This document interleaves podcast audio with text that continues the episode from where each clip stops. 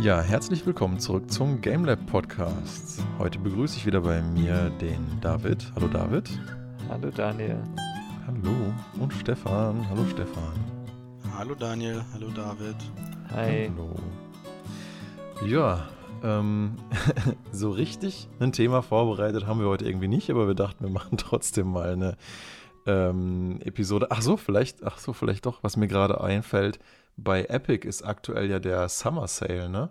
Habt ihr da schon mal reingeschaut? Ein bisschen. Das, der ist da vorbei schon, oder? Ach, scheiße. Der geht, Echt? der Also- geht doch noch, oder? Habe ich das jetzt? Ich dachte bis 8. August. Ich seh, bei mir wird nichts angezeigt. Ah doch, Summer Sale, stimmt, ganz klein. ähm, ja, da, sorry, der ist so un unscheinbar. Ähm, ja, ich habe da was reingeschaut. Ich habe da sogar was gekauft, glaube ich. Was hast du denn gekauft? Ja, das ist jetzt schon länger her, ne? Und ich habe gesagt, ich habe es gekauft, nicht, dass ich es gespielt hätte. äh, ich habe mir Rebel, Rebel Galaxy Outlaw geholt, weil ich solche Space Shooter eigentlich ganz cool finde und das eigentlich ganz nett aussah und ich noch so diesen 10-Euro-Gutschein hatte und für 6,74 Euro fand ich es okay, äh, es mal auszuprobieren. Ähm, ja, ich habe es aber noch nicht gespielt tatsächlich. mhm. Das ist so ein, so ein, so ein, so ein Space-Shooty-Dingens. Ja, es ist ein bisschen, ich weiß nicht, kennt ihr, äh, es ist so, glaube ich, so Richtung Elite, aber halt weniger auf dieses, ja, Simulation. we weniger MMO und bisschen Ah. mehr, bisschen mehr, ja, weniger Simulation, bisschen einfacher gehalten. Ähm, ich erwarte so ein bisschen mehr sowas wie, weiß ich, Darkstar One gab es früher und, und Tachyon. Ähm, so halt ein nettes Spiel, wo man ein bisschen im Weltraum fliegen kann und ein bisschen rumschießen kann und ein bisschen handeln kann und ein bisschen was außenrum ist. Aber mal schauen.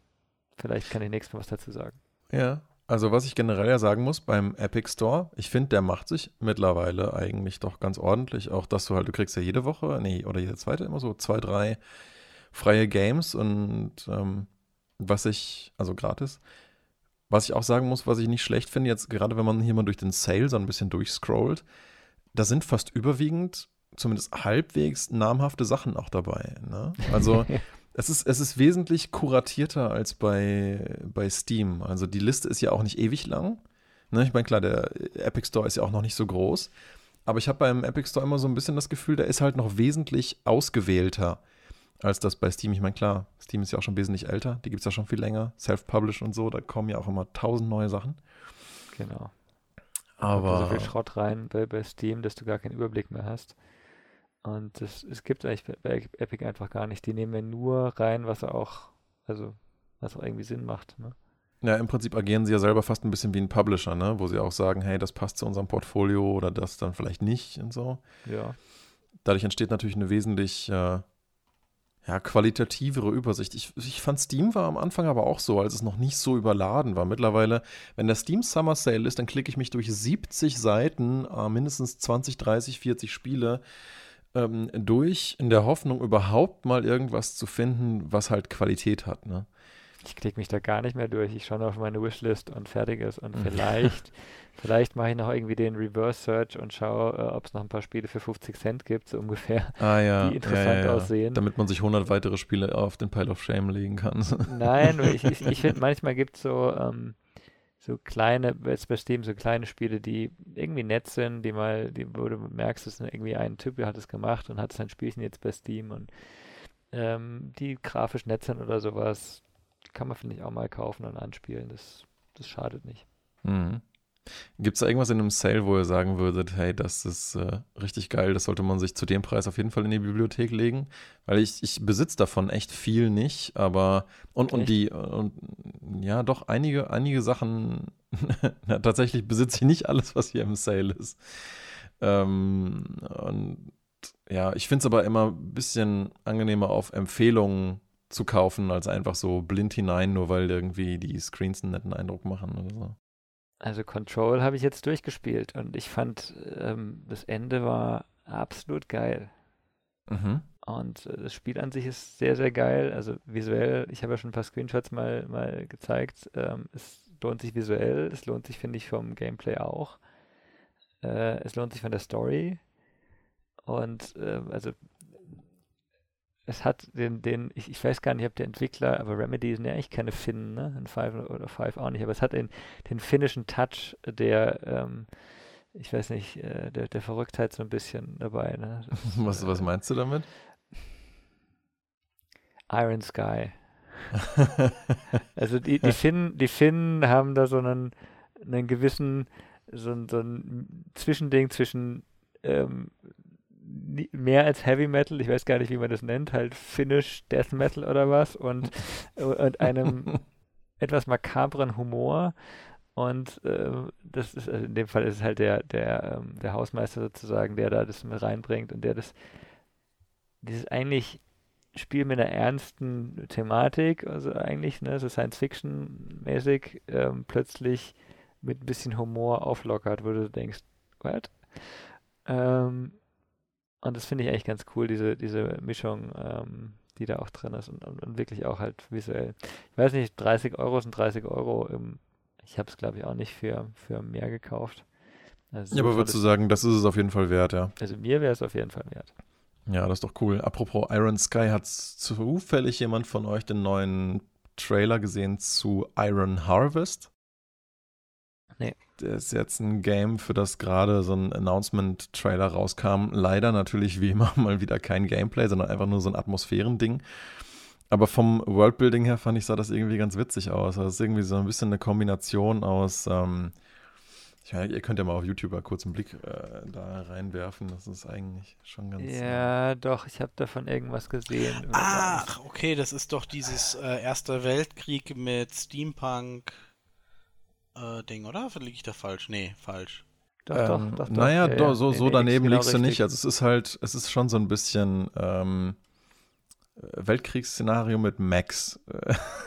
so. Genau, aber das ist ein Taktik-Shooter. Das ist kein Echtzeitspiel, sondern das ist so ein Kommandos ähnlich von oben, so ein bisschen, oder? Ah, gibt es dazu schon Infos, ja? Weil ich hatte nur den Trailer gesehen und dachte mir so, hm, okay, sieht so ein bisschen schon, ironisch, witzig, unterhaltsam aus. Ah ja, echt? Okay. Es gab du im kannst Juni eine Demo auf Steam. Ab September soll es da sein und du kannst dir zum Beispiel sogar im Epic Store selber keine Bilder anzeigen. Ah, es ist im Prinzip, ach so. Ach, es ist im Prinzip mal wieder ein RTS oder was? Ja. ja genau. Ja, das ist doch, das ist doch fast noch geiler. Ich meine, dieses Genre ist doch so unterfüttert gewesen, äh, die letzten, ähm, die letzten Jahre, fast schon Jahrzehnte seitdem ähm, EA keinen Bock mehr hat auf Command Conquer. Das ist eine Mischung, so wie es aussieht. Die haben ganz viele Cutscenes dran. Also sie haben, so. es ist eigentlich im Endeffekt ein Dropdown. Du tust auch nicht so wirklich, wenn ich es richtig gesehen habe, Basen bauen, ist auch nicht. Sondern du hast so ein bisschen Kommandos mit, also falls es für jemanden was sagt, oder ähm, was ist eine Alternative da? Mir fällt gerade der Name nicht ein so ein rundenbasiertes äh, ist Spiel. rundenbasiert? Das sah schon Realtime jetzt aus. Es ist schon Realtime, glaube ich. Es ist, ich glaube, du kannst beides. Du kannst auch pausieren, aber. Das ist ja Command Conquer. Ja, so, ja, halt ohne Basenbau, wenn ich das bis jetzt richtig interpretiert habe. Aber das ist auch noch ein bisschen hin. Das ist der Trailer und die Infos kamen zum. Gott, ist auch schon ein, zwei Monate her. Aber Release-Datum laut Epic 1. September. Okay. 1. September ist ja nicht mehr so lange hin, vier Wochen noch. Aber ich muss sagen, so insgesamt sieht es eigentlich, finde ich, von der, also so von den, von den Cutscenes, von der Atmo, wie es gemacht ist, ähm, sowas ja. hat man jetzt doch schon ein Weilchen nicht mehr. Soll ganz schön sein. Also ich, ich, bin kein Fan dieser Optik, aber ja, sieht an sich ganz nett aus. Also vom, vom, vom Gameplay. Also könnte auf jeden Fall Spaß machen. Ja, es ist halt, was ich finde, es ist halt ein bisschen ja, es ist halt eine sehr arg grau-braune Farbpalette, ne? Es sieht halt nicht sonderlich spektakulär aus. Es ist halt, ja. Realistisch, ne? Realistisches Farbschema mit ein bisschen einem Braunfilter drüber nochmal zusätzlich. Ja, aber das stört mich zum Beispiel gar nicht. Was mich mehr stört, ist, ähm, das ist dieser, dieser Grad, so dieser Realismusgrad, der aber nicht realistisch genug ist, ne? Also in Close-Up sieht das halt so Mm, comichaft einfach aus, ne? Die Figürchen, ja, aber, die sehen aber, alle so ein bisschen. Aber nicht comichaft genug, wenn es absichtlich comichaft wäre, weißt du?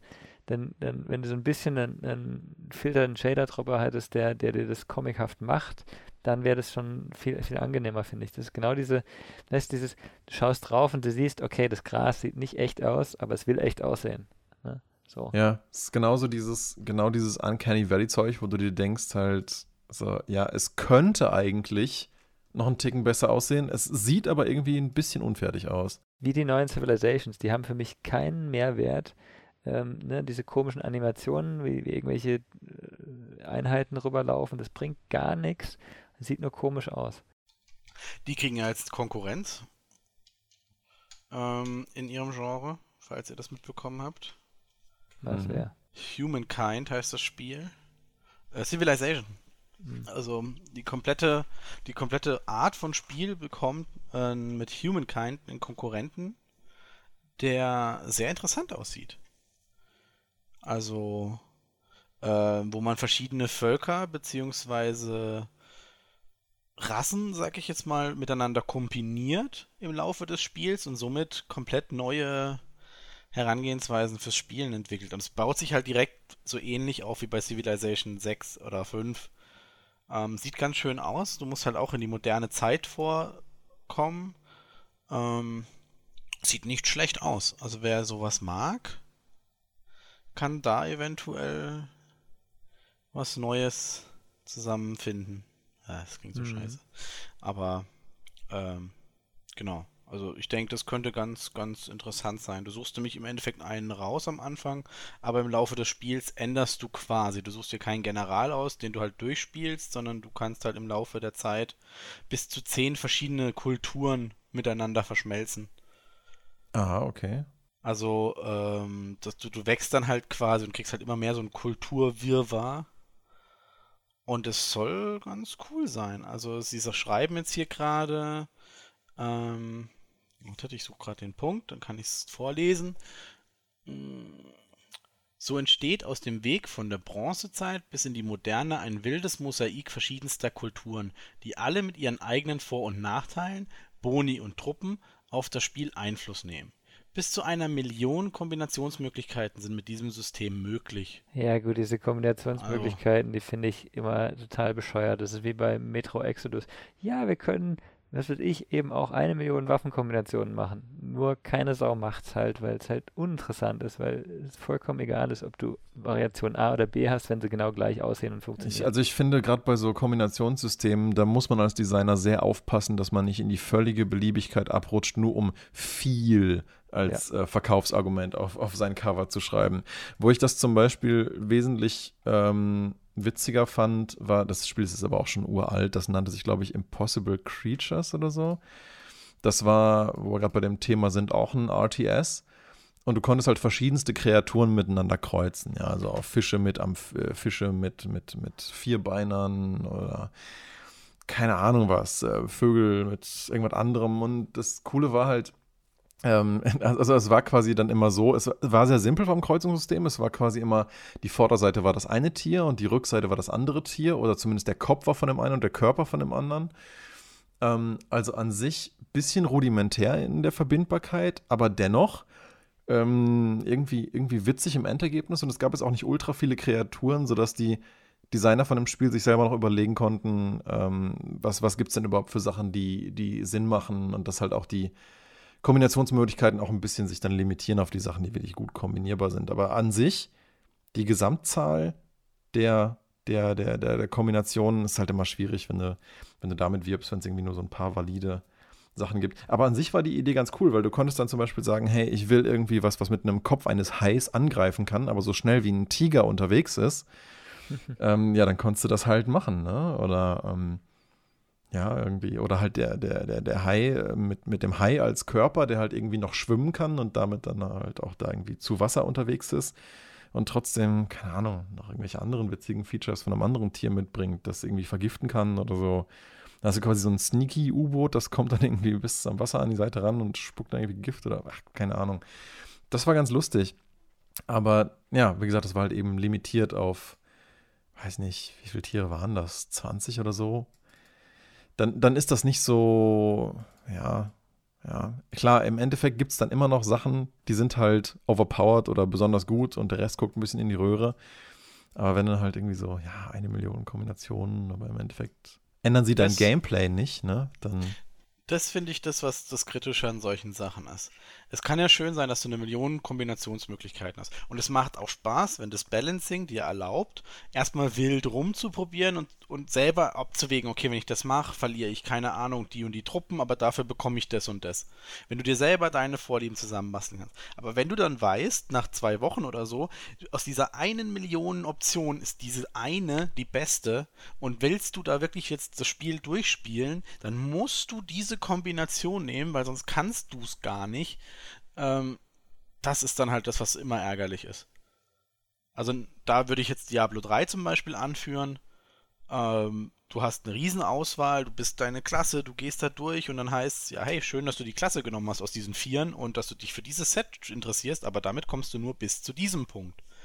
Willst du bis zum Ende, musst du die Klasse nehmen und das Set nehmen. Daran, finde ich, sieht man aber auch sehr eindrücklich, wie ähm, eigentlich gar nicht mal so schlecht das Main Game konzipiert war und wie völlig beliebig das Endgame dieses Spiels einfach aussieht. Ich glaube, da haben sie einfach von Anfang an ähm, bis heute nicht so richtig einen Plan für, wie man das gescheit balancen möchte.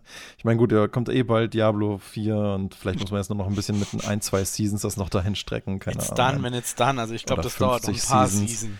Nee, aber also. was ich sagen wollte war, eigentlich fand ich Diablo 3 ein super Paradebeispiel dafür, wie man Klassen, auch während man sie spielt, nochmal komplett uminterpretieren kann und trotzdem immer noch einen validen Playstyle hat.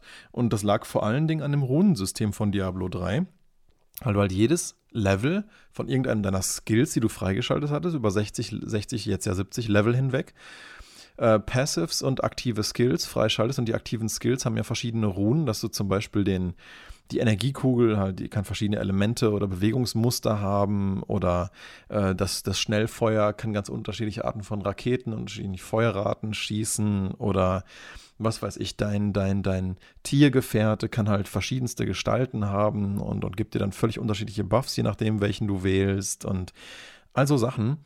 Und das Coole ist halt, dass du, wenn du dich nicht durch die Level, durch deine Level Progression von jemand durchziehen lässt, sondern wirklich Level für Level selber mal spielst, dann, dann zeigt sich eigentlich erst, äh, wie gut dieses Spiel dir jedes Level mal eine neue Sache zum Ausprobieren gibt. Und nach, weiß ich nicht was, ja, nach den 60 Leveln hast du dann deine Class, wenn du sie wirklich so Stück für Stück, Level für Level gespielt hast, ein ganz gutes Bild davon, was die Klasse eigentlich alles so kann. Und dann kannst du anfangen, dich auf das zu spezialisieren, welcher Playstyle dir während des Ausprobierens am besten gefallen hat. Und das fand ich bis heute eines, eines der gelungensten Dinger an Diablo 3 überhaupt, was ich auch so richtig hab, wertschätzen gelernt habe im Vergleich mit, mit, mit späteren anderen Sachen jetzt wie Wolzen oder so, weil man einfach mal merkt, wie verdammt schwierig das ist, so ein System wirklich so gut zu machen, dass es schön balanciert ist, dass jeder Skill halbwegs ähnlich äh, Spaß macht und valide ist. Und die eigentliche Probleme von Diablo 3 kam ja meiner Meinung nach erst im Late Game, wo sie halt irgendwie aufgehört haben, irgendwie Mathematik zu betreiben und dann einfach nur noch in Millionen, Milliarden Schadenszahlen rechnen konnten und es völlig absurde Sets gibt, die 10.000 Prozent mehr Schaden machen und so. Das, ja, das ist einfach nicht sonderlich äh, gut durchdacht an der Stelle, auch wenn ich natürlich schon verstehe, dass sie jedes Season immer noch neue Anreize geben wollen, immer stärker zu werden, aber dann hast du halt dieses Power Creep-Problem, was du dann auch nicht mehr aus deinem Spiel rausbekommst. Aber gut, ähm, darüber wollte ich eigentlich gar nicht reden. Was ich sagen wollte war, an diesem Runensystem sieht man eigentlich, dass es durchaus Möglichkeiten gibt, in Games verschiedene parallele Playstyles zu etablieren, dem Spieler es auch an die Hand zu geben, ohne dass du sofort das Gefühl bekommst, hey, das ist die einzige Optionen, wie es sich überhaupt spielen lässt. Gut, da hast du aber auch Borderlands, wo er eigentlich auch äh, super reingrätscht und sagt, hey, wir können es auch. Weil du kannst ja mit einer Waffe spielen, die dir halt gerade am besten liegt oder am meisten Spaß macht. Es gibt ja zig verschiedene Waffen. Ja, aber auch da Borderlands, Borderlands 3 hat, glaube ich, auch mit dieser Anzahl von Waffenkombinationen geworben, wo ich auch gedacht habe, also mir hat in 1 und 2 noch nie irgendwas gefehlt. Mir auch nicht. Also ich habe den Einser ja wirklich so, so, so viel gespielt damals im Koop und ich persönlich fand das eigentlich echt ganz cool. Ich meine, du committest dich am Anfang an eine Class und dann weißt du so ungefähr, in welche Richtung du spielen möchtest. Und innerhalb dieser Class kannst du dann aber, wenn du zum Beispiel jetzt den Sniper spielst, trotzdem noch unglaublich viele verschiedene Arten von Sniper und Fähigkeiten dann bekommen und damit das Spiel dann meistern. Und das war ja trotzdem sehr variantenreich. Also. sie haben doch nichts geändert vom Zweier zum Dreier und vom Einsatz. Und das sind nur mehr Waffen geworden, weil sie ein, zwei Elemente hinzugefügt haben oder ein, zwei neue Parameter hinzugefügt haben und dadurch einfach die Anzahl der Waffen nochmal nach oben gegangen ist. Es ist ja nicht so, dass sie das, das System neu erfunden haben, sondern die nee, haben einfach nur den Zufallsgenerator vergrößert. Das ist genau der Punkt. Das ist genau der Punkt. Anstatt dass wir was Innovatives machen und sagen, okay, es gibt jetzt neue, komplett neue Waffen oder es gibt was, was ganz anderes, hauen sie einen Parameter dazu und plötzlich ist es halt statt, keine Ahnung, 100.000 Waffen sind es halt eine Million. Das, das hat eigentlich null Mehrwert. Sie können halt mit dieser einen Zahl irgendwie angeben und sagen, ja, es sind nicht so viel. Ähm, es bringt aber nichts. Und das ist genau, also ich, ich habe auch irgendwie, ich habe schon von 1 auf 2 äh, gedacht, okay, was ist jetzt so richtig warum spiele ich jetzt Borderlands 2? Das ist, ist nichts Neues für mich, ne? Oder man macht es halt wie Neo 2 in dem neuen DLC, was seit ein paar Tagen erst draußen ist, und fügt ähm, halt einen neuen Schwierigkeitsgrad, neue Missionen, neue Gebiete und eine einzige, einen einzigen neuen Waffentyp hinzu. Der halt wirklich dann nochmal ein bisschen anderen äh, Spielstyle ermöglicht. Ich glaube, Split Staff nennt sich das jetzt. Getestet habe ich es noch nicht, weil wie gesagt, wir haben es aktuell noch nicht die Zeit äh, geschafft, es anzuspielen, aber ich hatte schon mal gelesen, es gibt eine neue Waffe, den Split Staff und ähm, damit bringt es ja natürlich noch mal ein bisschen mehr ähm, Varianz da rein. Und Nio ist ja auch sehr beschränkt auf, ich glaube, gerade mal 10, 12 verschiedene Waffenarten. Aber die haben auch jede ihren eigenen Playstyle und Skilltree und so. Und das ist einfach, das ist einfach richtig geil gemacht. Das ähm, funktioniert einfach super. Und jede Waffe hat so ihre Vor- und Nachteile ging es eigentlich ganz Einzige, was ich halt an Neo 2 weiterhin echt, echt hart bemängeln würde, ist einfach, wie verdammt viel gecopy-pasted wurde aus dem ersten Teil. Also da bin ich nach wie vor der Meinung, das hätte einfach nicht sein müssen. Man hätte einfach sämtliche Copy-Paste-Missionen vielleicht bis auf zwei, drei weglassen können. Mhm. Und das Spiel wäre dadurch nicht schlechter geworden. Ganz im Gegenteil. Eigentlich dadurch, dass sie halt so krass viele Levels copy-pasten aus dem ersten Teil, hat man dann eher das Gefühl, dass sie das einfach aus Faulheit gemacht haben. Ehrlich gesagt hätte ich da lieber ein kürzeres Spiel gehabt mit mehr individuellen Missionen. Ja, weißt du, wenn es wenigstens storymäßig so eingewoben wird, dass man das Gefühl hat, es macht jetzt total Sinn, dass man dahin nochmal zurückreist und so. Das wollte aber ich teilweise, sagen. Ja, aber das war irgendwie nicht so richtig so, wenn du also, mich fragst. Man spielt ja in Neo 2 vor Neo 1 zeitlich gesehen. Das heißt, ja. ich hätte es vollkommen legitim gefunden, wenn in Neo 2 du irgendwas machst in dieser Mission, dieselbe Map ist wie in Neo 1, was dann dazu führt, dass zum Beispiel in Neo 1 die Map ein bisschen anders aussieht. Also keine Ahnung, in Neo 1 ist ein Felsvorsprung zusammengebrochen und in Neo 2 tust du den erst zum Einbruch bringen. Weil dann hast du so dieses, aha, okay, cool, es ist zwar dieselbe Map, aber wenn du dich mhm. an diese erinnerst, weil du sie eh 10, 20, 30 Mal gespielt hast und du weißt, da mhm. war doch was und jetzt ja, bist du Idee dafür eigentlich. verantwortlich, dass, dass es einstürzt, dann weißt du, ach, cool, okay, du warst dafür verantwortlich, in, ja. äh, dass, dass das so geworden ist. Dann hätte ich gesagt, hey, cool, hat irgendwie schon so seine Berechtigung. Aber eins zu eins, hey, finde die Schatztruhe. Ja, okay, das ist die Schatztruhe ja, ja, du genau, es war, ja, es war ja teilweise exakt die gleiche Mission, wo ich mir dann auch denke, was, was soll das denn, ja? Auf der gleichen Map, die halt, was weiß ich, wie viele Jahre vorher einfach exakt gleich aussieht. Das Warum ist einfach. das Spiel? weil es trotzdem ein super Spiel ist. Weil es einfach ein wahnsinnig tolles Kampfsystem hat, weil es im Koop ultra Bock macht, weil das, weil es einfach atmosphärisch wirklich cool ist und ja, weil, weil es, es, es gibt, es hat eigentlich leider keine Konkurrenz. Ja? Es gibt für mich extrem wenige Games in so einem Setting, also die halt so, so ein bisschen sich wie ein Dark Souls spielen, aber trotzdem wie eine Art ähm, Samurai-Game mit einem trotzdem recht komplexen, aber ultra differenzierten Kampfsystem mit einem gut gemachten Koop-Modus. So, das ist eigentlich mein Hauptpunkt. Ja? Ja. Denn, denn das ist da wirklich, wirklich ordentlich umgesetzt und ähm, diese Art von Spiel mit dieser Art von Koop ähm, finde ich einfach sonst nirgends. Also, und der erste Teil war ja auch schon so gut und der zweite gibt uns eigentlich bloß noch mehr davon. Insofern war das für mich eigentlich ein ziemlicher No-Brainer, das zu kaufen. Nur wie gesagt, es ist halt trotzdem natürlich nicht ohne Fehler. Ne? Ähm, ich finde, es, es bricht, es zerbricht mir das Erlebnis ja jetzt auch nicht komplett mit den vielen Copy-Paste-Levels, aber es ist halt einfach so ein unnötiger Wermutstropfen, den man auch einfach hätte ähm, man hätte das auch einfach lassen können mit der Copy-Pasterei. Und, das mehr, und wenn schon, dann mehr so das machen, was du gerade vorgeschlagen hast, Stefan. Wobei ich mir nicht ganz sicher bin, ich glaube, bei einem Level haben sie das sogar gemacht, oder sind wir nicht in einem Level in diesem Schloss rumgelaufen, ja. was dann später in Neo 1, äh, später, ja, aber ne, in der Timeline halt später, in Neo 1 dann komplett vereist ist mit dieser Tante und dem Onkel? ja, da genau, das haben sie gemacht bei einer Mission, wo du vorher mit denen zwei auch interagierst, weil die noch freundlich sind und später in Neo mhm. 1 sind sie dann böse. Aber davon war dann einfach zu wenig da. Also, ja, mir fehlte da auch so ein bisschen der Kontext davon, was dann dazwischen passiert ist. Und das ist leider auch so eine Sache, finde ich, in Neo, aber allgemein, erster wie zweiter Teil. Es wird halt wahnsinnig viel einfach nur über irgendwelche Texte kommuniziert, die in irgendwelchen Charaktereinträgen stehen.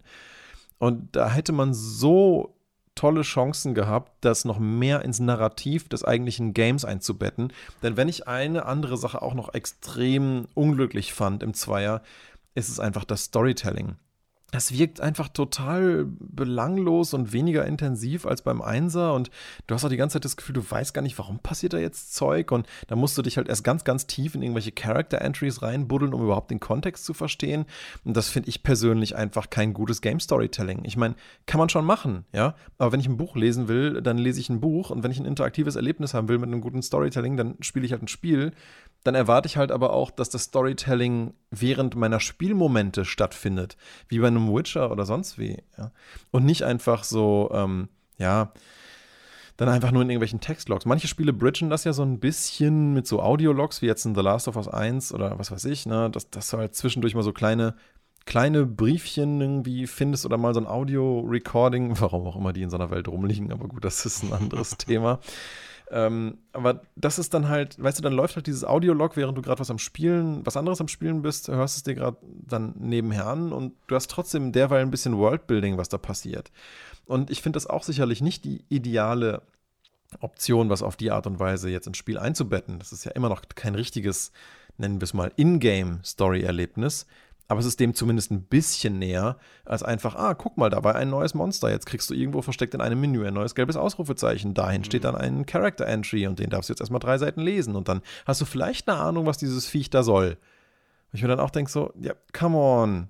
Das kann man auch einbetten irgendwie. Vor allem, wenn du im Multiplayer bist, hast du eh keine Lust oder eine Zeit, das zu lesen, sondern möchtest eigentlich zusammen spielen und die ja. Erfahrung halt äh, genießen.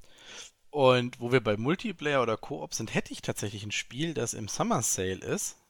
Ah. Von Epic, um da nochmal die Brücke nach hinten zu schlagen. und zwar For the King. Mhm. Das ist tatsächlich auch mal gratis gewesen bei Epic Store, deswegen habe ich es auch schon. Oh, doch, doch, doch, das habe ich gespielt. Ein schreckliches Spiel. Herrlich. Okay, ich fand's mega ja. toll. Also gerade im Koop macht Kann das sein. mega Spaß. Ich habe es allein gespielt, das ist unmöglich. Wo auf der Liste ungefähr steht das? Ähm, ich finde es gerade nicht. Ähm, bei John Wick, Hex, Steep und Hello Neighbors. Ja, die Liste äh, und Sherlock Holmes. Also okay, das ah, steht bei mir sein. auch im Besitz. Okay, Me ja, es war mal gratis, okay. Genau, es war mal gratis. Ähm, ist ein äh, rundenbasiertes Spiel. Also gerade das Kampfsystem ist äh, rundenbasiert.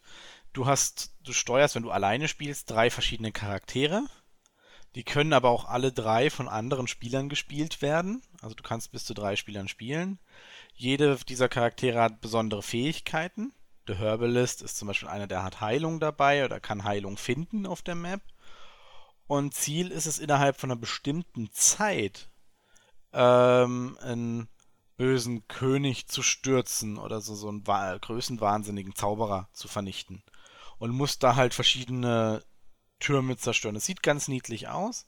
Es ist äh, roguelike, es ist mega schwer, wie David schon gesagt hat. Also alleine oder nicht mit den richtigen Kombinationen oder nicht richtig überlegt, kannst dich halt echt einfach zerpflücken und zwar jedes Mal.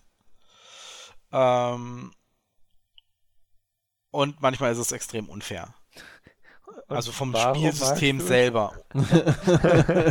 es ist eigentlich super schwer, es ist manchmal ein bisschen unfair und es sieht ein bisschen langsam animiert aus. Und also ich habe es mir tatsächlich gekauft, weil ich den, den, die, die Grafik ganz cool finde. das dachte ich mir Look. fast. Es sieht nämlich fast aus wie dein, wie dein Bachelor-Projekt damals, so vom Stil. Dachte ich mir so, das passt doch irgendwie zu David. Ja, genau. Es ist so ein bisschen, also man sieht schon an manchen Stellen, es ist halt nicht alles handmade, aber ich finde es ist nett gemacht und so und äh, ich habe davor halt das Gameplay nicht gescheit angeschaut, glaube ich. Äh, das ist wirklich, also ich finde das nicht wirklich spielbar für mich.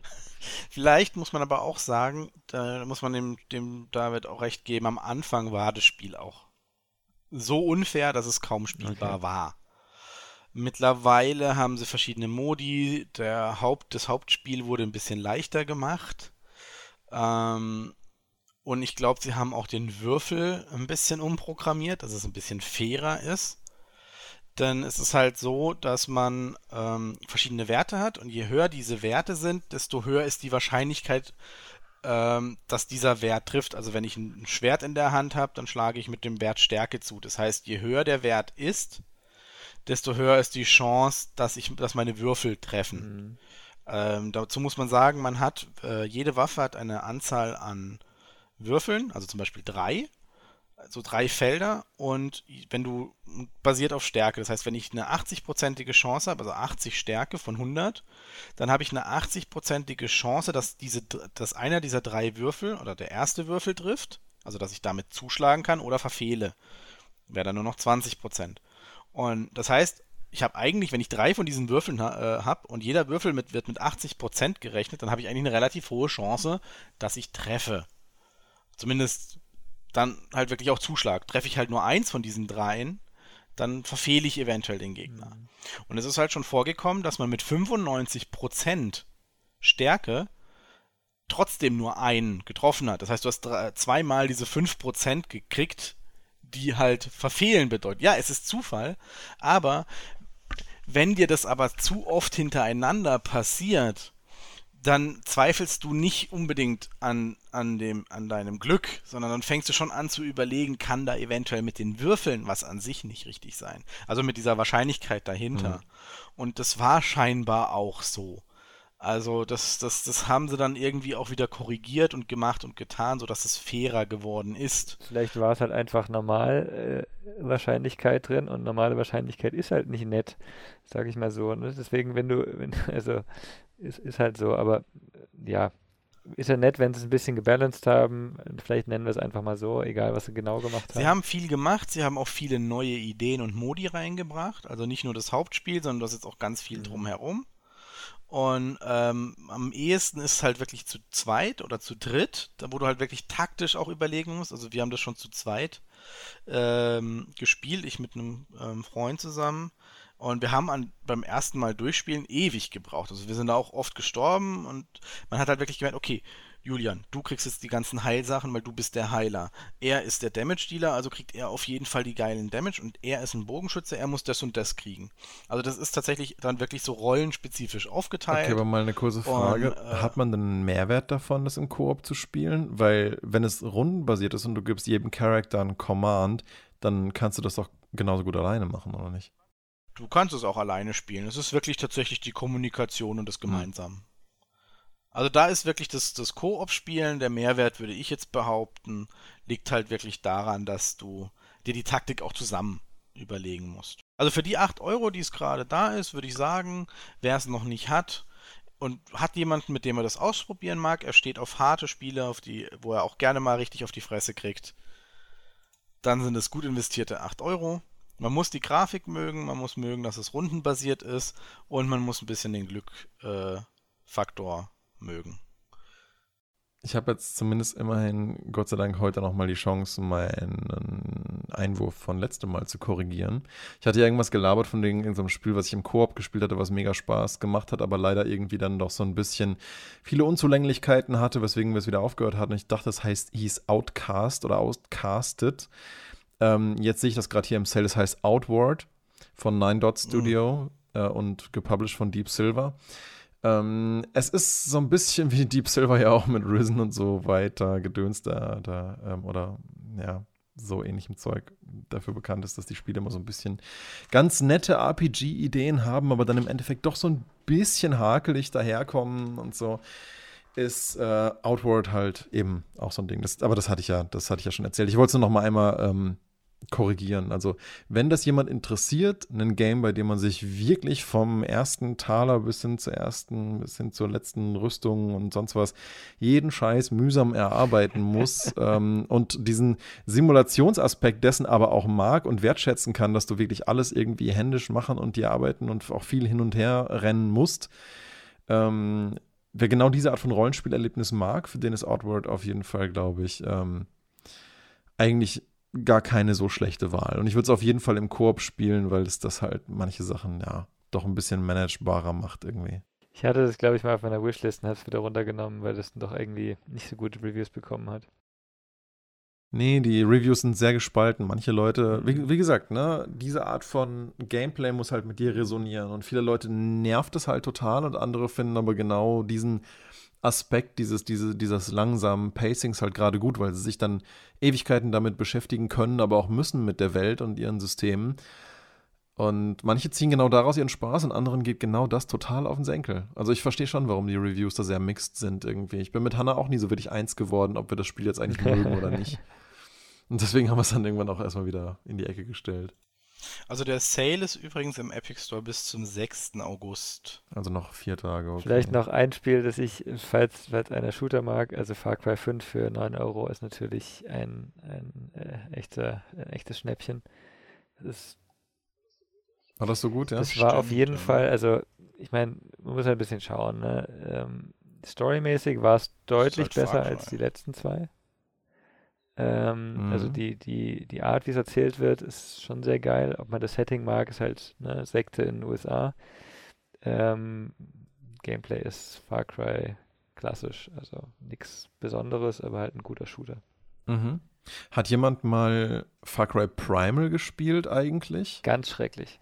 Ganz schrecklich? Okay. Habe ich wieder zurückgegeben. Dachte, das macht vielleicht Spaß für 6 Euro hier, wäre das gerade vielleicht eine Idee, aber also nicht ich so. ich habe glaube ich, wirklich so die ersten eine Stunde oder so gespielt und habe gesagt, ich möchte dieses Spiel nicht weiterspielen. Oh je. Das, war, das ist aber hart. Warum? Weil es einfach nicht funktioniert. Wenn, wenn da Far Cry draufsteht, erwartest du Far Cry, aber Far Cry Primal ist kein Far Cry. Mhm. Das ist einfach ein ähm, Bronzezeit oder was, äh, Steinzeit-Simulator, wo du halt mit Pfeilen hinter Mammut herrennst äh, und, und, und nicht triffst. Ja, ja, aber das ist ein allgemeines Ubisoft-Problem, wie ich finde. Also wie gesagt, Assassin's Creed Black Flag hätte auch einfach Pirate Game XY heißen können. Ähm, Assassin's Creed Valhalla, ah, die haben vielleicht bei Assassin's Creed ein bisschen Probleme mit dem Franchise. Äh, bei Valhalla denkst du dir auch eher, das ist eher so ein Witcher-Ding, das hätte man auch eher medieval-mäßig themen können und keinen Herz gestört, dass es kein Assassin's Creed Framework ist. Und bei Far Cry, ne, also ob jetzt Far Cry New Dawn und, und Blood Dragon, ob das nicht einfach auch ein neues Spiel hätte sein können oder Far Cry ja. Primal eben auch. Ja, es Aber ist halt die, klar. Ich sag mal, halt New Dawn und Blood Dragon, die haben wenigstens wenigstens Shooter. Das andere ist halt kein Shooter für mich. Das mhm. ist halt ein, es ist einfach, vielleicht, wenn man so sieht, diese in Anführungszeichen Survival-Aspekte, die Far Cry seit einiger Zeit drin hat, wo man ein bisschen was craften kann, was natürlich keiner nutzen muss, weil es komplett unnötig ist, aber ähm, das ist so ein bisschen das, was du da halt hast, auf, auf eine ja, konzentrierte Art, sag ich mal. Ich würde es nicht empfehlen, aber das ist mein Stil. Ja. Sehe ich das gerade richtig, dass bei Far Cry 5, David, du hast es ja gespielt, ähm, die DLCs oder die komplett nicht nötig sind. Also, ich habe jetzt gerade mal geguckt, äh, Lost on Mars, da bist du dann plötzlich im Weltall, äh, Hours of Darkness, da machst du ein kriegsbasiertes Erlebnis, so ein bisschen Weltkriegmäßig und dann hast du noch Zombies. Das sind alles DLCs, die du im Prinzip nicht brauchst. Also das sind wirklich so, wenn es du Bock drauf DLCs, hast, oder? du brauchst. Ja, doch, manchmal gibt es ja eben dieses, wie bei Neo 2, du bekommst eine weitere Story, die dazugehört. Aber in dem Fall bekommst du ja. Ja, genau, du kriegst halt zum Beispiel den zweiten, den weiteren Schwierigkeitsgrad und gewisse Waffen überhaupt nicht. Und die können ja, ja schon dir das ganze Spielerlebnis nochmal verändern. Also es ist nicht so, dass du das nicht brauchst. Äh, bei The Witcher 3 ja zum Beispiel auch nicht, aber die können schon signifikanten Unterschied machen. Oder bei Dragon's Dogma. Ohne das DLC kannst du gar keine flexiblen Portsteine dir legen und musst deswegen viel mehr manuell traveln. Und das macht das Game halt wesentlich, wesentlich komfortabler zum Beispiel. Es gibt schon so ein paar Dinge bei DLCs, wo ich sagen würde, die braucht man in Anführungszeichen, aber, aber ja, ich, verstehe was schon, was ich meine, ist eigentlich ein gutes DLC ist immer ein Zusatz zum Spiel und keine kein eigentlicher Teil des Spiels ist. Natürlich gibt es den Fall, haben wir auch schon drüber geredet, dass du, dass du ein Spiel machst und dann, ach ja, wir werden nicht fertig, wir machen den Rest als DLC oder so. Ja, ja. Sonst wirkt das einfach wie Cut-Content, genau, ja. Wie ähm, bei ja, Assassin's Creed 2 mit Kapitel. Ich habe die DLCs nicht gespielt. So. Ich habe nicht mehr geschaut, ah, ob es die gibt. Ich spiele selten DLCs, weil die mir meistens im Vergleich zum Hauptspiel einfach zu teuer mhm. sind oder zu wenig Mehrwert bieten. Aber ja, es sieht so aus, ob man die auf jeden Fall gar nicht braucht. Und das Spiel war auch komplett abgeschlossen. Weil zum Beispiel eben 30 Euro kostet, äh, also 9 Euro kostet jetzt der Season Pass. Also und 9 Euro kostet das Hauptspiel. Und dann denke ich mir, okay, dann reicht mir auch, ich will weder gegen Zombies noch will ich ins Weltall. Also reichen mir die 9 Euro. Und ich meine, Far Cry 3, 4 und 5 für 20 Euro nicht mal, ist eigentlich super. Also ich glaube, da kann man echt nicht viel falsch machen, wenn du die drei Hauptspiele kaufst. Doch, ich habe tatsächlich, ich habe tatsächlich das Mars DLC gespielt. Ha, doch, ich, wenn ich jetzt die Screenshots anschaue, das war gar nicht schlecht. Mit einem Lachen Ja, dahinter, nein, das okay. war so, ähm, äh, vielleicht zur Erklärung, du, in, in Far Cry 5 gibt es eine sehr große Drogenkomponente, ne? Und es passt sehr gut dazu. Finde ich. Okay, ich habe das Gefühl, ich das weiß. Könnte auch ein Traum sein. Ja. Ach, Ach Mann, ich Dawn. weiß echt nicht, ob ich mir Trials Rising holen soll. Ich war ja echt erst so dagegen, überhaupt nochmal einen Trials zu kaufen, wegen dem, wie sie es letztes Mal monetarisiert haben, bis zum geht nicht mehr. Aber jetzt ist es halt hier gerade in der Gold Edition für 8,99 Euro inklusive des Season Pass und aller Ergänzungen jetzt als Angebot. Und die Trials Games, also mir zumindest, haben die immer mega Spaß gemacht. Also, äh. also man muss dazu sagen, finde ich, also ich gucke ja auch viel, also ich mag das Trials, äh, wie hieß es davor? Fusion. Trials Fusion hieß das und das und kam damals zum Launch der PS4. Tatsächlich, ich gucke immer noch sehr gerne meine Lieblings-YouTuber zum Beispiel, die das immer mal wieder machen, also Pete's Meat und, und ähnliche, die spielen immer noch Trials und machen da halt immer irgendwelche Expertenstrecken und so und die mhm. spielen mhm. immer noch Fusion weil Rising einfach scheiße ist. Sorry, okay. Ubisoft, nichts gegen euch. Ihr könnt trotzdem noch zu uns kommen für Sponsorings. Es geht nur ums Spiel. Äh, und nur wegen eurem Koop-Spiel. Wegen eurer Multiplayer-Komponente. Weil die ist immer noch nicht verbessert. Na, was ist denn an Trials Rising so müllig? Ähm, meines Wissens nach war es halt so, also bei Trials Fusion erreichst du das Ziel nicht, kriegst du keine Punkte. Ähm, bei Rising kriegst du halt Punkte, auch wenn du das Ziel nicht erreicht hast.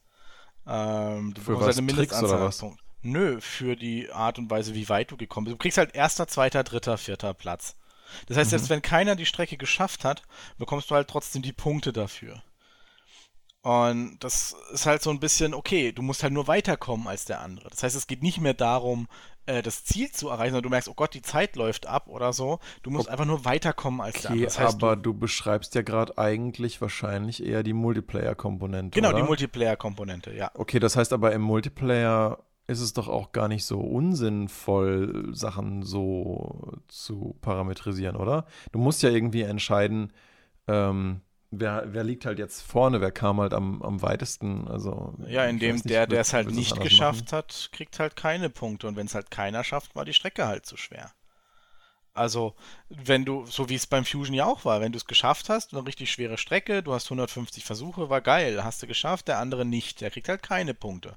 Ja gut, aber das ist ja einfach eine, ich meine, kann man das nicht einstellen, sowas?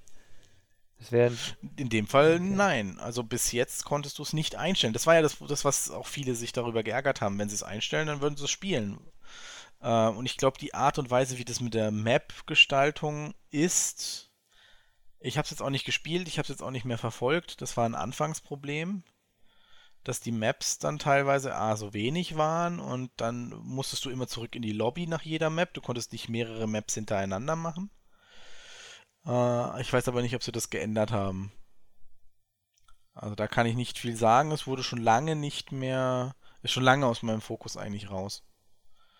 Also Watch auch weil 2 für 11 Euro.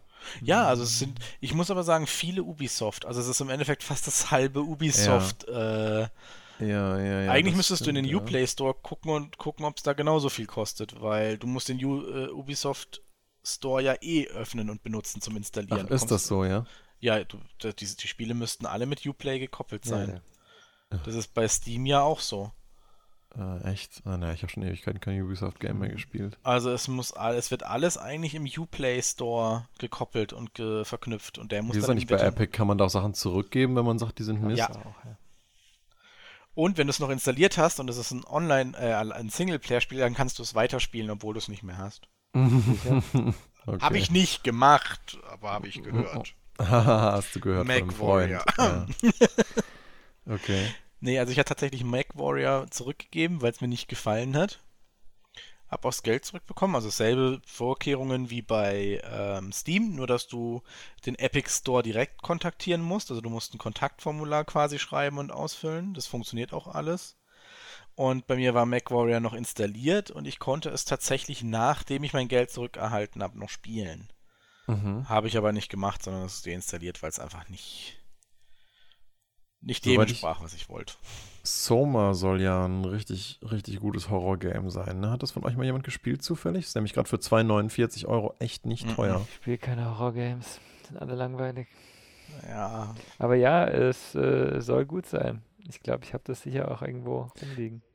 Es soll ja nicht nur, also eigentlich nicht bloß ein Horror-Game, sondern soweit ich weiß, ist das ja auch sehr, ich will jetzt nicht sagen nachdenklich, aber halt ähm, soll wohl sehr viel mehr sein als einfach nur ein dummer Schocker irgendwie, so von den Themen, die es behandelt. mhm. Ja, vielleicht. Aber kann ich nicht beurteilen, ich habe selber noch nicht gespielt, deswegen dachte ich, hm, vielleicht kennt es ja jemand. Nur vom Hören, aber es ist, ist echt so, wenn da, wenn da, äh, also Soma irgendwie, wenn, da- wenn da Horror dran steht, dann denke ich erstmal, oh Gott, warum? Etwas ein Genre, das, da kann ich einfach Mhm. nichts mit anfangen. Ja, ja. Vielleicht, vielleicht, äh, weiß nicht, habt ihr noch so, sonst noch was im Sale? Sonst, ähm, mir sind noch so ein paar Sachen eingefallen, die, äh, die finde ich auch interessant war, so von so Spielen, die jetzt demnächst kommen, ne? Ich Mhm. würde gerne den, den Store wechseln, wenn das für euch nicht. Ich würde mal jetzt weg vom Epic-Werbung und hin zu Humble Store-Werbung. Ach so. Die haben nämlich gerade das Okay. Double Fine 20 Year Anniversary Event. Die haben auch ein neues Bundle. Das geht tatsächlich bis zum 11. oder 12. August. Also für dich, Kein da, Bundle, ne? äh, Daniel, ein bisschen mehr Oder? Zeit mit dem Schneiden des Podcasts. also wenn das online kommt, ist es eventuell tatsächlich noch am Laufen. Und da ist sowas wie Day of the Tentacle drin. Okay, die haben gerade einen VR-Sale, okay. Der VR-Sale ist eigentlich auch interessant, ja. Also da könnte man mal noch kurz reingehen und dann auf die neuen Spiele, weil ich denke, das zu erwähnen ist zum Beispiel, also ich Ja, mag Death Stranding für 50 Euro. Hatsune Miku VR, muss ich haben. Nein. Hey, Day of the Tentacle, das ist einfach toll. Das, das Dumme ist, ich bin im Moment gar nicht so informiert im, im Sektor VR-Games, dass ich mich jetzt so wirklich dazu äußern könnte, was da gut ist irgendwie. Naja, was gut ist von denen, das, das meisten sind halt, ich meine, wenn du Skyrim magst, kannst du wahrscheinlich Skyrim VR spielen. Ich finde halt Skyrim, ähm, um da die Brücke zu schlagen, ist ja gerade das nächste angekündigt worden. Ich kaufe mir jetzt kein altes Spiel mehr. Das, wie viele Jahre? Fünf, sechs, sieben Jahre alt ist mittlerweile. Ähm, das ist halt so der Ja. Punkt, genauso mit Fallout 4 VR. Das ist sicher als, als Spiel nett, aber ja, weiß nicht. Ich habe es halt gespielt, ich will es nicht nochmal spielen in VR. Ich glaube, Surgeon Simulator könnte ganz lustig sein in VR. Das, äh, das kann ich mir vorstellen. Das äh, Marvel Iron Man soll gut sein in VR, habe ich gehört. Aber ich gibt's das schon? Kommt das nicht erst? Ach, stimmt, das war für die Playstation. Das tut mir Aber ja, kommt das nicht erst? Mm, Ich weiß nicht, ob es für einen Rechner, ich glaube, ich weiß nicht, ob es nicht schon da ist oder kommt, das kann ich dir gerade leider nicht sagen. Es sah Also- zumindest sehr gesch- schick, äh, schick, in Anführungsstrichen, also für die PlayStation VR aus Mhm. und scheint auch Spaß zu machen, aber halt nicht sehr viel Tiefgang zu haben. Also Wo ich auf jeden Fall mal Probleme. Bock drauf hätte, wäre halt diese Star Trek Bridge Crew, aber du brauchst halt voll viele Freunde, die auch ein VR-Headset Mhm. haben. Aber ich glaube, dann kann das richtig, richtig Laune machen. Weißt du, wenn da alle zusammen so in seinem Schiff sitzen und jeder so sein eigenes System zu kommandieren hat und dann irgendwelche Sachen durch den Raum schreien muss, quasi, hey, fahr mal die Schilde hoch oder guck mal, reparier Mhm. das mal. Das kann, könnte echt witzig sein. Superhot VR ist sehr, sehr geil. Das besitze ich sogar schon auf der Playstation und auf dem Rechner und ich habe es noch nicht spiel's. gespielt. Also ich meine, hallo, du hast jetzt, wa- was ist eigentlich mit den Controllern? Ja, Die hast du ja auch noch. Spiel mal Superhot mit den Controllern. Mach das mal, das ist echt geil. okay, dann mache ich das mal, sobald ich nächste Woche da wieder zurück bin, weil dann habe ich endlich wieder ein bisschen Freizeit. Ja, das ist genau die, die Szene, die, du wirfst in Superhot Sachen und das, das mit dem Index-Controller, du lässt einfach die Hand los und das Ding fliegt. Ne? Ja. Das, ist so cool. Das muss ich auch sagen, das klingt, wenn man das einfach jemandem erzählt, so belanglos, ne? Aber wenn man dieses Erlebnis in VR mal selber hatte, wie sich das körperlich einfach anders anfühlt, wenn du merkst, du machst im Game was mhm. haptisch und das hat auch einen Gegenpart, der auch darauf reagiert, das ist einfach krass was anderes. Und selbst wenn es nur so was Blödes ist wie mit den, so was Simples ist wie mit den normalen Vive-Controllern, einen Bogen zu spannen und diese kleine Mini-Vibration ja. darin zu haben, als hättest du echt einen Widerstand der Sehne. Ja. Und das alleine, das Bogenschießen, das, das, hat, das hat mir immer noch am meisten Spaß gemacht, einfach nur von der The Lab-Demo, ähm, die es ja bei Steam gratis gibt. Ist auch sehr gut. Ist auch echt sehr gut. Es ist einfach ein wirklich tolles, kleines äh, Plaything, das ich Leuten immer gebe, die noch nie was mit VR gemacht haben das und dann vielleicht mal Richie's Plank Experience und dann lege ich noch irgendwie eine Holzlatte bei mir ins Zimmer und dann kriegen die Leute total die Krise, weil, weil sie dann echt über so eine Planke laufen mit den Füßen und dann wirklich krass Höhenangst kriegen. Es ist schon, es ist schon lustig. Ich kann mir aber eben vorstellen, dass Surgeon Simulator auch sehr geil ist, weil das, das ist ja sowieso schon dieses du, du machst da in dem, in dem Körper irgendwo rum und dann noch eben mit einem coolen Controller, äh, kann ich mir auch vorstellen. Ja, Nein, generell glaube ich, dass VR aktuell einfach noch am besten ist für, nennen wir es mal so, Sandkastenspiele. Also Sachen, Spiele, in denen du einfach Zeug mhm. ausprobierst und einfach experimentieren kannst, ob das was mit der Physik ist oder mit Lichtern oder mit Objekten, die du durch die Gegend wirfst. Also ich glaube, wir sind noch so am Anfang von VR, dass das immer noch fast mit die coolsten Erlebnisse sind, wo du einfach, ja, dieses Neuland einfach ausprobierst. Oder die, oder die halt einfach schon wirklich auch, auch, auch ähm, so vom audiovisuellen Erlebnis her einfach stark sind, wie jetzt Beat Saber oder ich weiß gar nicht, dieses Raw Data soll ja eigentlich auch ganz cool sein. Ist gerade auch im Humble auf 9,20 Euro irgendwie reduziert. Das hat ja auch super viele Lichteffekte und so Schwerter und Bögen, die alle irgendwie witzige Effekte haben. Ich finde das immer so schwer zu beurteilen von den Screenshots, weil ich weiß, dass selbst die primitivste Waffe in einem gut gemachten VR-Kontext, einfach nur durch die Vibration des Controllers und dass es halt vor deinem Gesicht stattfindet, einfach ein ungleich intensiveres Erlebnis sein kann. Ja, aber es kann auch total nicht funktionieren, wenn es eben nicht gut gemacht ist. Ne? ist halt, wenn, wenn du denn, du hast die Waffe und dann macht es halt so, nehmen wir mal an, so eine Vergleich echte Pistole, Plastikpistole, machst halt so Plick oder so, dann, dann denkst du, was ist jetzt los? Was habe ich jetzt eigentlich gemacht? Mhm. Ja. Ja, ja. ja, das Feedback muss einfach stimmen. Also ähm, ich habe jetzt gerade mal noch nebenbei ähm, Uplay Store aufgemacht. Mhm. Ähm, mhm. Einfach mal zu kontrollieren, ob der Epic Store preislich unterschiedlich ist. Die, denn der Uplay Store hat auch gerade Summer Sale sozusagen. Ja, macht ja auch Sinn, oder? Ja, und tatsächlich unterscheidet sich's um einen Cent. Epic ist teilweise 1 Cent billiger, also 7,99 statt 8 ja, Euro. Ja, geil. Dann wird bei Epic gekauft. Aber du bekommst halt im Uplay Store, äh, wenn du halt dort kaufst, diese, diese U-Münzen, die du ja da haben kannst, also dieses, diese, diese, diese Währung, wo, wo du halt für 100 Stück kriegst halt 10% bei irgendeinem Einkauf. Also wenn ich mal im Uplay Store was gekauft habe, habe ich eigentlich immer diese, diese 10% nutzen 10% können. für 100 Münzen, echt? Ich habe da immer nur irgendwelchen ich glaube, es waren äh, Schrott-Ingame-Zeug kaufen können. Nee, du kriegst diese Münzen und dann gab es irgendwo immer mal die Möglichkeit, die in, ich weiß nicht, ob es jetzt 100 für 10% oder 200 für 10% waren, aber du konntest da, äh, das müsste ich auch nochmal nachlesen, wie, ich weiß aber, dass ich da immer so 5, 10% Rabatt dann noch auf das Spiel gekriegt ja, habe. Sehr gut. Okay. Und dafür ist, wird sich ja, dafür, dafür macht es ja dann auch ein bisschen Sinn. Also ich glaube, damit habe ich auch die Siedler Collectors Edition da, diese History Box günstiger mhm. gekriegt, aber ähm, also da wäre es dann halt, wenn du sagst, du möchtest dir eh kaufen, du musst es eh im Uplay Store registrieren, dann kannst du es auch direkt nochmal für die Münzen noch quasi direkt im Uplay Store kaufen und müsstest nicht auch noch im Epic Store haben. Klar. Mhm. Ja, David, du hattest vorhin gesagt, äh, du wolltest noch auf noch kommende Spiele irgendwie kurz eingehen. Hast du da gerade irgendwas, wo du sagst, da wartest du gerade drauf? Äh, nee, ich habe hab halt eben dieses äh, Announcement von, von Skyrim, das nächste Skyrim fand ich eigentlich ganz interessant, dass da halt wirklich wieder an einem richtigen Spiel gearbeitet wird, sage ich mal, nicht, nicht nur online. Ähm, natürlich, ich warte auf, auf Baldur's Gate. Ne? Das, das startet jetzt äh, eigentlich im August irgendwann Early Access, aber ich, ich habe es mir nicht geholt. Ich komme da nicht, ah. mache da nicht mit unbedingt, aber ich glaube, das wird auf jeden Fall interessant. Mal schauen, was sie draus machen, aber ähm, was ich bisher gesehen habe, war auf jeden Fall visuell gut. Ähm, Gameplay-mäßig habe ich jetzt noch nicht so den Eindruck bekommen. Ähm, genau. Was ich halt auf jeden Fall mal ausprobieren will demnächst, ist der neue Microsoft Flight Simulator.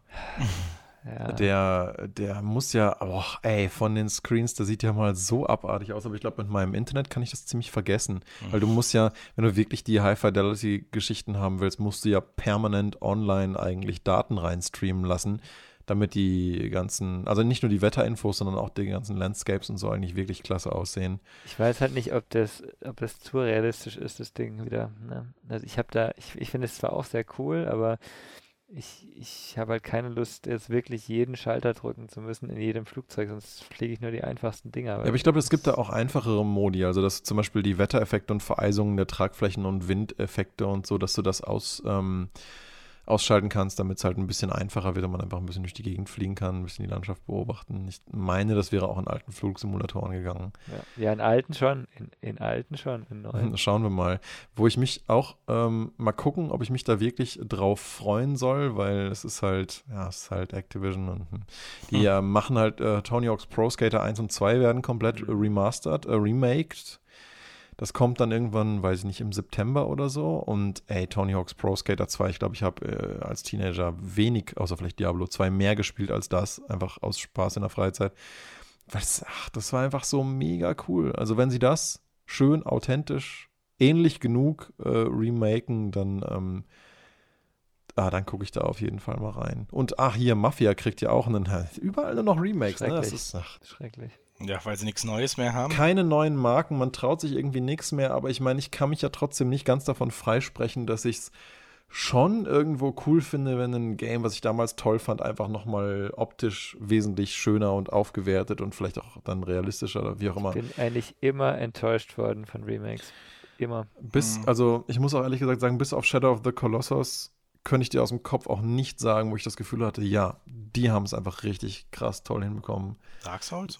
Aber war ein Remaster, ne? Na, das war einfach nur, das war eigentlich einfach bloß upscaled. Also Dark Souls 1 Remastered hat eigentlich. Ich glaube, sie haben Kleinigkeiten geändert kaum. offiziell. So wie Demon's Souls ja auch ein paar Änderungen bekommt. Aber. Nein, nein, Demon's Souls wird ein komplettes Remake, aber Dark Souls 1 war einfach, wenn du mich fragst, kaum geändert. Und die Sachen, die sich die Community wirklich gewünscht hat, bestimmte Backstab-Bugs, ähm, die man im PvP voll exploiten kann, die sind auch nicht gepatcht worden. Mhm. Also die haben ein paar Sachen bisschen verbessert, aber die harten Issues, die die Community mit dem Game hatte, haben sie halt einfach nicht behoben.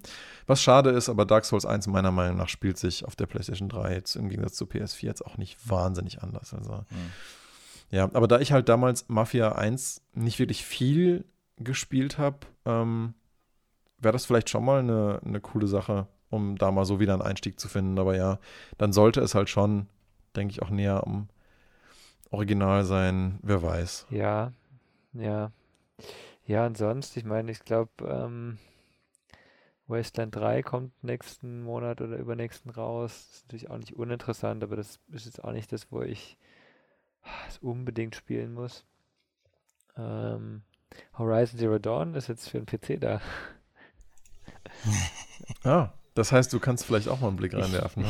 Ich werde aber, ich werde erstmal schauen, wie äh, die ersten Stimmen sind, ob die Steuerung gut übernommen wurde, weil ich habe echt keinen Bock, da wieder irgendwie eine schlechte, schlechte Controller-Steuerung dazu haben auf dem PC. Das macht einfach keinen Spaß. Also du würdest es auf jeden Fall nicht mit Controller spielen wollen am PC?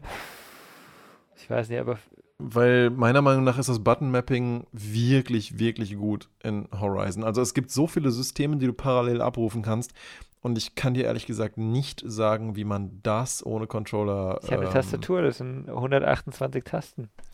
Äh, ja, natürlich. Aber ähm, schau mal, wenn du so einen Controller hältst, dann sind eigentlich schon mal dein Zeigefinger und dein Mittelfinger, also vier Finger gleichzeitig, die sind vielleicht eine Viertelsekunde weg von einer von einer Button-Interaktion, die du permanent vielleicht auch im Wechsel ja. irgendwie brauchst. Und äh, währenddessen noch deine Daumen ja ähm, Kamerarichtung und vielleicht noch irgendwelche anderen Items und, und Sachen wechseln und so ja. steuern. Äh, ich persönlich habe immer wieder die, die Erfahrung gemacht, dass ich einfach die Sachen, die es zu tun gibt in so einem Game, wesentlich schneller an einem Controller mechanisch gesehen weil abrufen du, weil kann. Du Controller-Erfahrung hast, massive. Ich, ich, ich kann das halt nicht, ne? Ich kann das so nicht schnell abrufen. Ich bin da, ich, ich habe einfach nicht die Erfahrung und ich habe nicht die Nerven, mich da voll, voll reinzuarbeiten. Das ist einfach so. Das ist keine Chance. Mhm. Ich, das, was du beschreibst, äh, irgendwie vier Buttons mit den Zeigefingern, ja schön, aber ich kann davon maximal zwei gleichzeitig irgendwie kognitiv ansteuern, weil ich einfach nicht die, das Muscle Memory habe. Und auf der Tastatur habe ich halt vier Tasten gleichzeitig mit den Fingern und die nächsten vier sind auch noch eine Viertelsekunde weg. Und an der Maus habe ich ein paar extra Tasten und dann habe ich viel mehr Tasten zur Verfügung plötzlich. Also für mich ist es viel, viel mhm. einfacher mhm. an der Tastatur. Äh, ist klar, gibt es Spiele, irgendwie ein, ein, ein Racing-Game, wo du nur vier Tasten und einen Controller brauchst, okay. Aber mein Problem sind ja eigentlich nicht die Tasten, sondern die Kamerasteuerung. Die Kamerasteuerung im Controller ist was, was ich nicht mag. Ist einfach so. Mir macht das Spielen keinen Spaß mhm. Ich habe noch nie eine Kamerasteuerung mit dem Controller okay. gehabt, wo ich wirklich die Kamera steuern musste. Also ein Rennspiel, das geht, aber ja. wo ich gesagt habe, das macht mir jetzt Spaß. Das finde ich aber auch in manchen Games, bei denen ich mich daran gewöhnt hatte, sie am Rechner zu spielen, ähm, das Feeling für die Kamera ist einfach ein komplett anderes, weil ich finde, wenn du mit der Maus die Kamera drehst, dann kannst du, ja, ähnlich wie mit dem Cursor, schnell auf irgendeinen ganz bestimmten Pixel äh, drauf zu gehen, kannst du die Kamera instant einfach dahin drehen, wohin du gucken willst. Und am Controller geht das halt einfach nicht, weil du kannst halt nur die Geschwindigkeit, Stärke äh, bestimmen, wohin die Kamera rotieren soll. Und das ist natürlich ein weitaus behäbigerer Prozess, als das mit der Maus zu machen. Also ich finde, man sieht das auch sofort, wenn man Footage von Leuten sieht, die Third-Person-Games äh, streamen und dann, ob sie es am Rechner oder, also äh, am Maus und Tastatur oder am Controller spielen, weil die, weil das Movement der Kamera ein komplett unterschiedlich ist. Es ist entweder ein, ein sanftes irgendwohin ähm, mhm. pennen oder es ist halt ein ganz schneller Wechsel dahin, wo man hingucken möchte. Und gerade in einem Spiel, wo man schnell auf was reagieren muss, zum Beispiel in einem Rennspiel oder so, ähm, die, ich spiele zum Beispiel Rennspiele lieber, ehrlich gesagt, mit Tastatur und Maus, weil ich dadurch viel schneller einfach die Übersicht kriegen kann, wo bin ich gerade, was ist links, rechts von mir, hinter mir. Ähm, so schnell kann ich mit einem Stick das einfach gar nicht realisieren, ja, die Kamerabewegung. Da brauche ich einfach fünf Sekunden, wofür ich sonst eine halbe brauche oder so. Das ist schon echt was anderes, ja, verstehe ich schon. Book of Travels sieht irgendwie noch ganz witzig aus. Ist so ein bisschen gemalteres. Ich weiß nicht, was das werden soll. Eine Art MMO oder was? Indie-RPG, MMO. Vielleicht wird das ja mal was, was ähm, was, was vielleicht mal wieder ein bisschen neue Sachen ermöglicht im MMO-Bereich. Ich finde, da haben wir jetzt seit Jahren echt ziemlich viel das Gleiche. New World haben sie ja für August im Moment noch. Also das, das, das Amazon-Spiel, wenn ich das richtig gesehen habe. New World? Ach so, ja. das. Ja, Am 25. Bin... August steht noch drin, aber ich glaube, da muss man wirklich erstmal abwarten, wenn es erscheint und dann, was es ist, also wie es taugt. Mm, ja, weil ich glaube, sie hatten ja da irgendwie viel umgestellt und es hatten dann Leute vorab getestet und dann fanden es viele irgendwie doch nicht mehr so gut, weil sie so ein bisschen, ja, einfach nicht ganz klar ist, was dieses Spiel eigentlich soll und, und ob die Systeme so gut funktionieren und so. Ja, ja. Muss man da mal, muss man da mal schauen, ob das was kann. Allgemein fände ich es ja sehr interessant zu sehen, wie und ob Amazon es schafft, auch im Thema Gaming irgendwie einen Fuß in die Tür zu kriegen. Die kaufen sich ja quasi überall rein. Nur ich glaube, für Amazon, ich weiß nicht, also was ich aktuell von ihren Projekten gesehen habe, schreit mir das nicht geradezu nach sehr viel Erfahrung. Also ich weiß nicht, ob Amazon vielleicht damit besser fahren würde, als Publisher zu agieren und sich mit der ganzen Kohle, die sie haben, ein paar Studios zu kaufen und die halt dann machen zu lassen. Ich glaube, das wäre vielleicht für die irgendwie das clevere Modell. Ich weiß nicht, ob sie da in-house wirklich so geile Ressourcen haben, um jetzt die nächsten Top-Notch-Games zu machen. Ob sich da nicht ein bisschen übernommen ja, haben. Aber ich glaube, die können schon auch da relativ, ich sage mal, langsam anfangen und wenn die Spiele nicht werden, dann eben kaufen sich ein paar Publisher dazu. Ich glaube, das, das geht. Das war ja mit Amazon Prime Video auch nicht anders. Da haben sie am Anfang halt geschaut, mhm. was gibt's, was können wir einfach anbieten und jetzt seit einer Weile ja. machen halt ihre eigenen Sachen auch. mit hoher Qualität. Ja, ich denke, das ist da auch der Fall. Ich denke, die gucken einfach, was können wir mit wenig Aufwand selber produzieren, um zu gucken, kriegen wir das hin? Und wenn sie merken, sie kriegen es nicht hin, dann holen sie sich halt was dazu. Das, und es äh, ist ein Learning, sie wissen, worauf sie dann gucken müssen, wenn sie kaufen. Weil sonst machen sie es keine Ahnung wie EA und kaufen einfach jeden Publisher, der äh, jede Firma, die irgendwie ihnen vor die Flinte kommt und stampfen die am Ende ein, weil es nichts bringt. So können sie, wenn jetzt sagen, New World wird nichts und sie wissen jetzt, okay, wir haben unsere Erfahrungen damit gemacht, jetzt kaufen wir uns ein paar äh, Entwicklerstudios ein, aber wir wissen, worauf wir achten müssen, hm. damit da was Geiles dabei rumkommt. Alter Schwede, ich brauche diesen Flight Simulator. Ich gucke mir gerade mal so ein paar Videos an. Das ist ja absolut. Ich sehe schon. Daniel und ja Hannah fliegen Wahnsinn. in den Urlaub. Fliegen in einer Maschine, die Daniel sehr oft geflogen ist. Plötzlich kommt einer raus. Der Pilot ist ohnmächtig. Was sollen wir tun? Daniel steht auf. Ich habe den Flight Simulator gespielt. Ich mache das. Kein Witz. Warum nicht? Das, das geht. geht. Der ist, glaube ich, so ähm, detailliert und so gut. Da ist alles drin. Also ist ja eine Simulation. Mit den ganzen Simulationssystemen, alleine selbst wie der, wie der, wie der Wind. Ähm, ich habe mir da ja mal ein paar Tech-Sachen zu angeschaut und so, wie die ganzen Strömungen und alles, jede, jeder Mini-Temperaturunterschied am Flugzeug, das alles beeinflusst. So krass, was die alles parallel simulieren, was ja unter anderem der Grund dafür ist, dass sie während du spielst halt Zeug auf ihren Servern rendern müssen und dir dann zurückspielen aber das scheint, das scheint absolut fantastisch zu funktionieren, mal abgesehen davon, dass es einfach fucking großartig mhm. aussieht. Genau sowas hatte ich mir eigentlich damals immer gewünscht, als ich den ersten, den ersten Flugsimulator 2000 äh, damals geschenkt bekommen hatte zum Geburtstag. Und das war schon ein cooles Erlebnis an sich, aber es war natürlich, ähm, was die ganzen Landschaften angeht und so. Das, aber das ist genau. Einfach nur ganz das billige ist jetzt Texturen. so realistisch, dass du wirklich sagst, es ist einfach so gut. Ne? Da ist nichts von wegen Uncanny Valley. Das ist einfach Sieht einfach gut aus, ne? Ja. Mhm. Eben, im Gegensatz zu diesem einen Strategiespiel, das sieht einfach verdammt nochmal realistisch mhm. aus, ja. Flughäfen haben sie leider, glaube ich, noch nicht alle wirklich viele detailliert ausgearbeitet. Ich glaube, es gibt so 50, 60 oder so, die sie wirklich von Hand gebaut haben. Der Rest okay, ist halt, landen. ja, so ein bisschen, nennen wir es mal Google Maps Texturmapping, aber ähm, ja, für den Anfang. Die wollen das ja auch Stück für Stück erweitern. Das Spiel wird, ich glaube, das Spiel wird nicht alt. Das ist, das, also, das kannst du auch noch in einem Jahr spielen und wirst kein schlechteres Erlebnis haben, glaube ich. Weil äh, eben ja. die Grafik ist so gut, dann, dann laden sie halt nochmal neue Sachen rein, haben neue Flughäfen drin und so Spaß. Ähm, das, das glaube ich, das ist jetzt mal was, wie das in der, in der Art, das eine ganze Weile bleiben kann, auch ohne dass es da Qualitätsverlust gibt.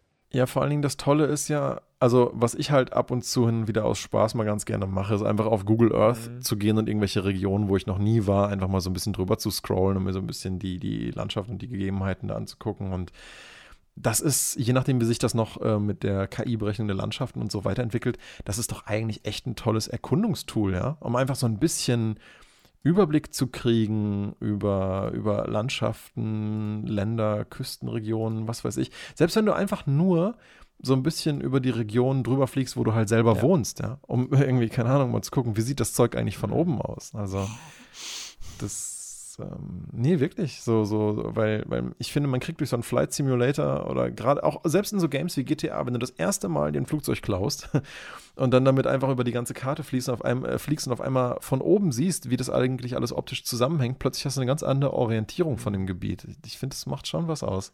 Ja, schon cool. Jo, da würde ich sagen, lassen wir es erstmal äh, mhm. dabei, ne, für diese Woche. Und dann können wir uns mal überlegen, was wir als nächstes Thema da machen wollen. Vielleicht fällt uns ja wieder irgendwas Schönes ein. Genau, wunderbar. Bestimmt. Dann würde ich sagen, habt eine schöne Woche, dann bis demnächst wieder. Danke gleichfalls. Bis dann. dann. Ciao. Bis dann. Ciao. Tschüss.